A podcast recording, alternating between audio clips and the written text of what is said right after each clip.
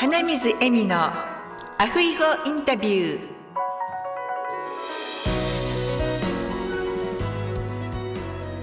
アロハ。ポッドキャスト本日のアフイホインタビュー後半ということで再び大貫花美さんに来ていただいております。花美さんこんにちは。こんにちはそれではですね前半に続き後半なんですが今回はですね自宅で最後を迎える準備のすべて8月の3日に出版されたほやほやのまなみさんの本ですね。こちらについてお話を伺わせていただけたらと思います。よろしくお願いします。よろしくお願いします。では前回ですねまなみさんがこの本を出版された経緯とかかけについてお話しいただきましたので今回は本の内容ですね。それについてお話をシェアしていただけたらと思います。私の方で本を読ませていただいてですね初めにっていうところと終わりにっていうところですね。私本を読む時まずそこから読むんですけど。はい、はい、であとその作者の方の説明文がこの本のプロフィールですかね。プロフィール、はい、本のカバーについてるプロフィールですよね。はいはい、まずそこから読ませていただいて、えー、性看護師さん、心理カウンセラーさん、看取り師さんということで今までですね手術の件数は5000件以上救急ラインでは600人以上病棟看護師さんとしては1万5000人ですね。超える方をいらっしゃったということでそしてコロナになってからはあえてですねコロナウイルス病棟にも勤務されてっていうことで、はい、はい千里の道も一歩からということでコツコツやってるっていうお話もシェアしていただいてですね。本当に素晴らしい素敵なまなみさんなんですがご自宅で最後を迎える準備のすべてっていう本に託す気持ちというまずそこからお話しいただけますか？病院にこの入院している患者様を見るとですね皆さん不安とか心配しながら治療を進めていって、ま最終的に元気になって退院して自宅であのまた普通の生活を過ごすっていう方が大半なんですね。ただ実際はですね、病気によってあとは年齢的なものとか、うん、そういったこともありまして、全員が全員助かって自宅に帰れるわけではないんですね。そしてま病院っていう場はこう最後の看取りの場になっていたりもするんですけども現状ですね病院っていう場で亡くなりたい最後を迎えたいって思ってる方が実はそんなに多くはなくて希望はどっちかっていうと家で最後を迎えたいって思ってる方がほとんどなのでギャップですね。この自分の思ってる希望と現実とのギャップがあまりにもこう乖離してるっていうところここに結構自分の中でこう疑問というか、うん、こうしたいのにこうできないっていう、うん、なんかそういう現状を目の当たりにしているととてもこう歯がゆい気持ちになっていて、うん、で医療者としても助けたいと思っている方はもちろん助けようって思います。うん、ですが家に帰りたいって思ってる方を、まあ、いろんなご家族のご事情とかで、うん、あの入院しなければならないっていう状況をご本人の説得ではないですけどももうちょっと入院しててくださいっていうふうにこう言うのがとってもこうやっぱ辛い部分があるんですね。うんご本人も状態が悪ければほんあ良ければ家に帰りたいとは思うんですけども、うん、自分の状況が良くないから、まあ、仕方がないご家族が言うからっていうところなんか強制的にじゃないですけども入院しなきゃいけないっていうふうに思い込んでしまって、入院を継続してそのまま亡くなっちゃうっていうことも多いので、まあ、なんとかこの亡くなるより良い亡くなり方っていうのをすごい考えた時に結構死の質クオリティオブライっていうのがすごい私は大事だなって思っていて、なんかそれを良くしたいって思っているところは、うん、この本のなんかメッセージの中にも結構、うん、あの盛り込んでいますかね。うん、そうですね。前回私が最後にシェアさせていただいたんですけど、この本の中にあるところですね。誰もがいつかは死を迎えます。それならば死ぬ時に幸せだったなと笑いながら目を閉じたいと思いませんか？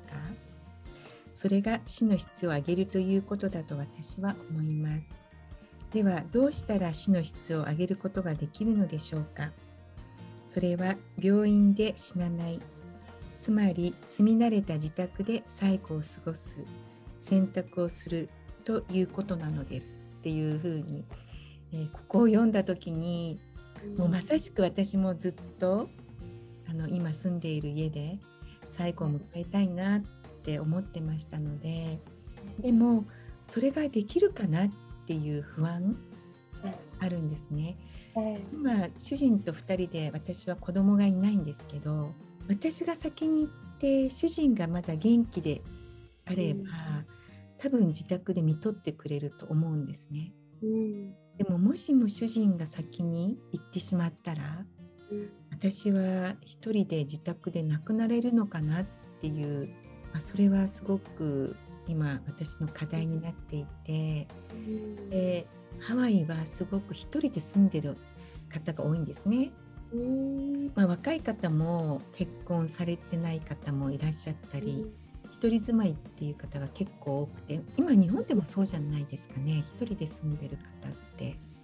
多いと思います。結婚の形もちょっと変わってきていますし、うん、結婚だけが全てはないっていう価値観もだんだんだんだんあの広まってきているので、一、うん、人で生活してる方ってとっても多いと思いますね。ですね。うん特にですねあのハワイの場合お子さんがいらしても日本に住んでらっしゃるとかそのアメリカ本土に住んでらっしゃるっていうことで、このハワイの島から出てらっしゃる方が多いんですよね。うそうすると何かあった時にすぐ駆けつけるとかまた一緒に住んで最後を見とってもらえるっていうふうにできる方が少ないと思うんですよ。でもここに書いてあるように、まあ、いろんな皆さんのヘルプを得てで家にあのそうやって来ていただいたりですね、うん、そういうヘルパーさんとかホームケアでいろんな方に介護をしていただきながら自宅に入れるっていう方法を取ることも可能になってくるのかなっていうふうにちょっとこの本を読んで、まあ、それはまなみさんが書いてらっしゃるのは日本のことですけどアメリカでもそういうのを参考にしながら、うん、何かできそうかなっていうふうにちょっとヒントと言いますか、希望と言いますか、そういうのをいただけてあのとても嬉しかったです。できないことではないんだなっていう可能であると。うん。はい、結構ちょっと前に芸能人の方で、キキリンさんとか、あの、はい。小林真帆さんっていう二方が両方ともがんでお亡くなりになったんですけども、はい、あの方たちの最後は本当にご自宅でご家族に見守れ見守れながら亡くなっているんですけども、が、んっていうもの自体はとてもやっぱり人によってはあ怖いな不安だなって思うかもしれないんですけども、うん、ただやっぱり亡くなるっていう時にやっぱり周りに誰がいるっていう状況は、それで自宅を選んで亡くなっているので、なんかすごくこのご自身が思ったことを、うん、実現できたっていうところを垣間見えた時にすごくなんか幸せだったんじゃないかなって客観的にですけども、うん、思うんですね。悲しいけども、うん、ですかねでも幸せだったんじゃないかなっていう思いになったのでやっぱりそういう人がやっぱり増えた方がなんかいいんではないかなって最後を迎えるっていう瞬間は誰しも迎えるのでなんかそれだったら少しでもなんかよりよくしたいなとは思いますね。そうですね。あのまなみさんの本にも書いてありましたけど昔は自宅で亡くなるっていうのが普通だったんですよね。うん、そうです。ね、で私私も 12, 12歳の時に父を亡くしてて、父はもう末期発見されたのが末期だったんですよね。だから病院で亡くなったんですけれども、で大阪の病院にいて私たちはもう実家の福岡の方に夏休みに帰らされたので死に目には会えなかったんですね、まあ、母が一緒にいたのでその時父のそばに。ですから母が一緒にいたということで、まあ、父はそれで救われたのかなって思ってるんですが祖父と祖母ですね。あの父方の方の、まあ、80過ぎで亡くなったんですけれどもあと母方の祖父と祖母あとおじさんおばさんとかですね結構、まあ、自宅で亡くなった方もいるし最後病病院で亡くなった方もいるんですけれどもそういうこう死をですね、まあ、家族が多いというか父が生きてた時は、まあ、転勤族で本当に私たち家族5人で住んでいたので、まあ、核家族的な感じだったんですけどその両親の実家に戻ったら親戚がたくさん周りにできてどんどんなくなっていくというかお葬式もよく行きましたし火葬場にも行きましたしですから12歳からですね本当にいろんなたくさんの死を間近で見てきたっていうまなみさんの方にあったように最近は核家族が進んでいるのでその死をですね近くに感じないというかそういうのも一つ病院で亡くなる方が多いっていうことがあったりででそれでなかなかその自宅で家族を看取るっていう方が、まあ、準備どうしていいかわからないっていうのもあると思うので。でこの本にその準備の全てが載ってるっていうことで本当にこの本を読むと皆さんあ家でも亡くなりたいと思ってる方もあ亡くなれるかもしれないと。まあ、そういうお若い方もご両親ですとか自宅でも見とれるかもしれないっていうそういう自信というかですね。方法が分かれば迎えさせてあげられるのかなっていうふうに希望がですね出る本じゃないかなって思いました、今まではこういう知識がないので亡くなる時は病院かそういう施設がないっていうふうに思ってらっしゃる最近の若い方とかはですね多分そうじゃないかなと思うんですけど、そうじゃない自宅でも迎えることができるんですよっていう、うん、方法が載っているので、うん、本当一人でもそういう宅で最後迎えたいなって思ってる方が迎えられるのが増えるんじゃないかなって思って。嬉しく思いました。ありがとうございます。そういう方が増えてくださると、私も嬉しいなと思いますし、そういう世の中になってほしいというか、うん、自分がこう思ったことを他の人に伝えて、うん、他の人もじゃあ本人が言ってるならあの夢を叶えてあげようそうしてあげようっていうふうに、ん、なんかできるような社会というかそういったことをできる世の中になってほしいなっていうのはすごいこう強く思いますね。ですね多分知らないからできないと思ってると思うんですよね。そういう方法を実際にあの今まで家で見とったことがない方が、いきなりその家族が病気になって家に帰りたいって言われても、何からどうしたらいいかわからない。っていう皆さんね特にお仕事もされていらっしゃる方が多いと思いますので、じゃあ仕事をしながらまたその病気の家族を家で介護したり見とるっていうのはもうできないっていうふうにいらっしゃる方多いと思うんですけどでもその方法が分かれば、あ、じゃあちょっとそれをトライしてみようかなっていうふうに思っていただけるんじゃないかなって思いますね。はい、やっぱり知ってるのと知らないとで大きな差かなと思うので、うん、知ってるだけでもだいぶ違いますし、うん、と大きく2つあるのが不安っていうのも要素かなと思うので、うん、まあ、知らないことの不安もそうですし初めての不安っていうこともありますし、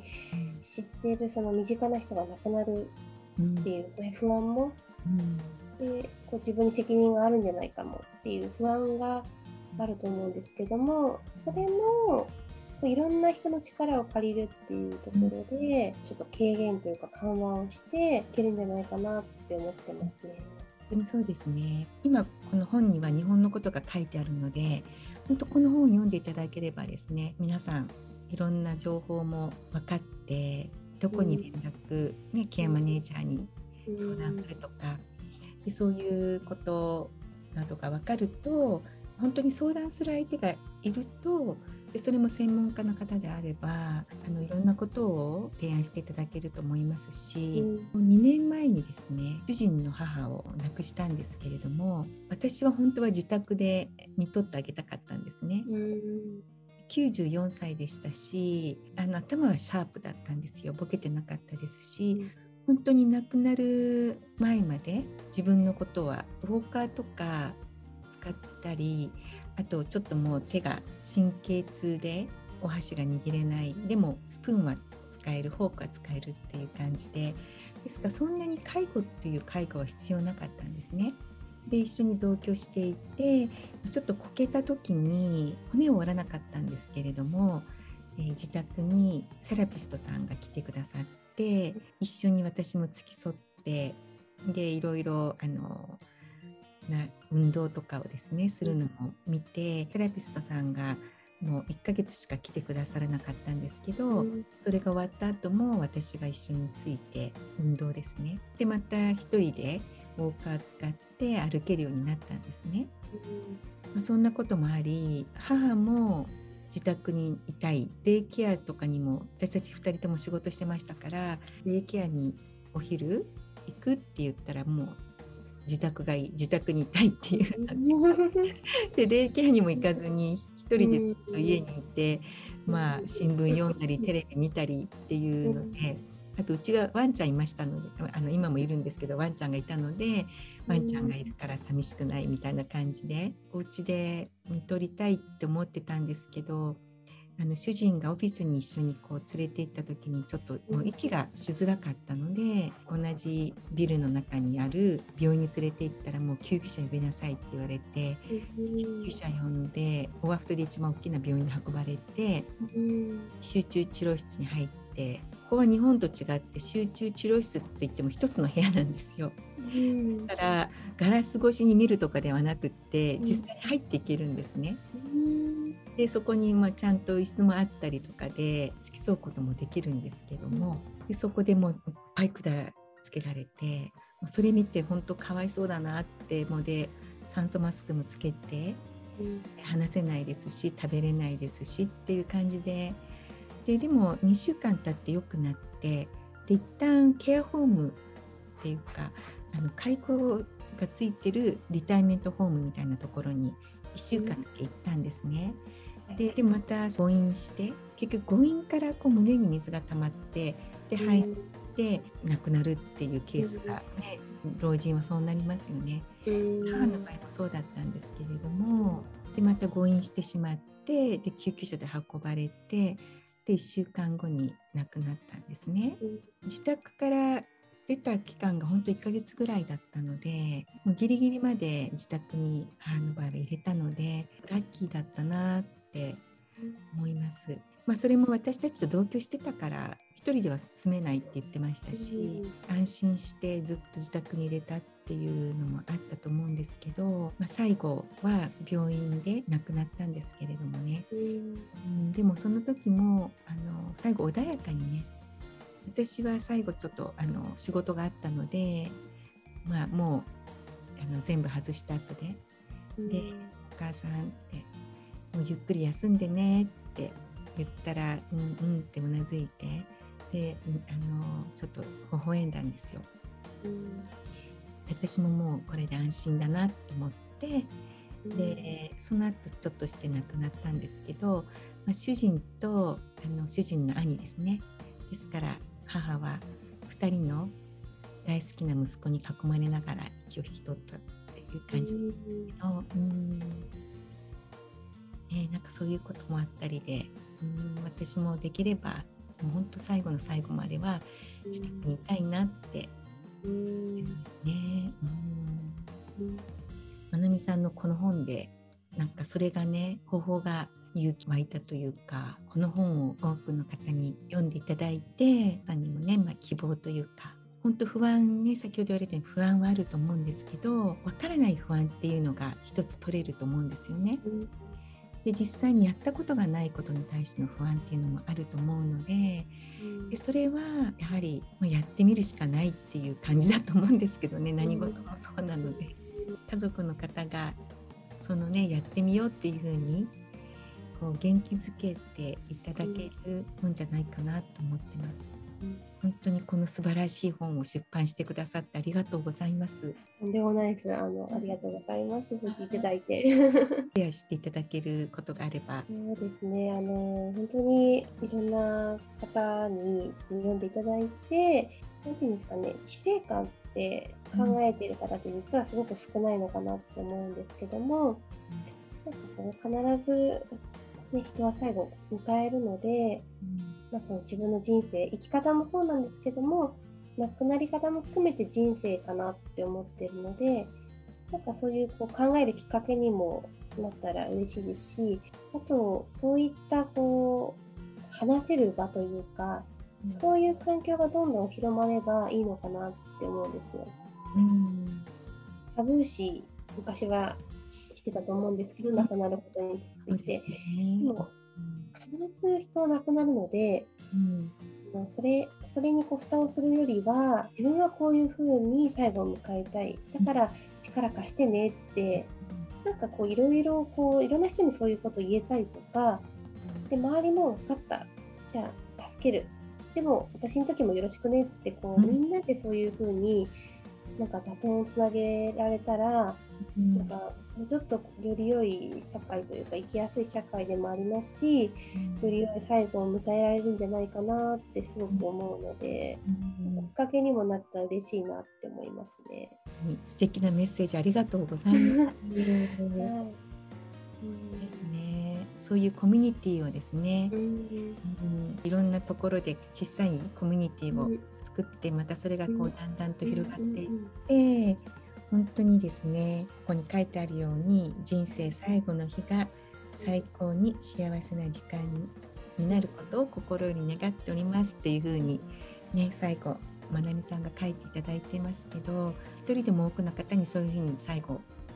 幸せな時間を過ごしていただけたらと思います。本当に今日はありがとうございました。ありがとうございました。ポッドキャストの番組の詳細欄の方にもこの本のインフォメーションですね掲載しておきますのでぜひ皆さんもチェックしていただいて手元に1冊置いていただければと思います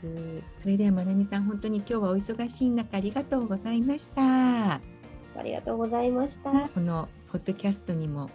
出演していただいて近況などもお知らせいただければと思いますはいありがとうございます。はい、ではその日まで、まなみさん、 a hui hou。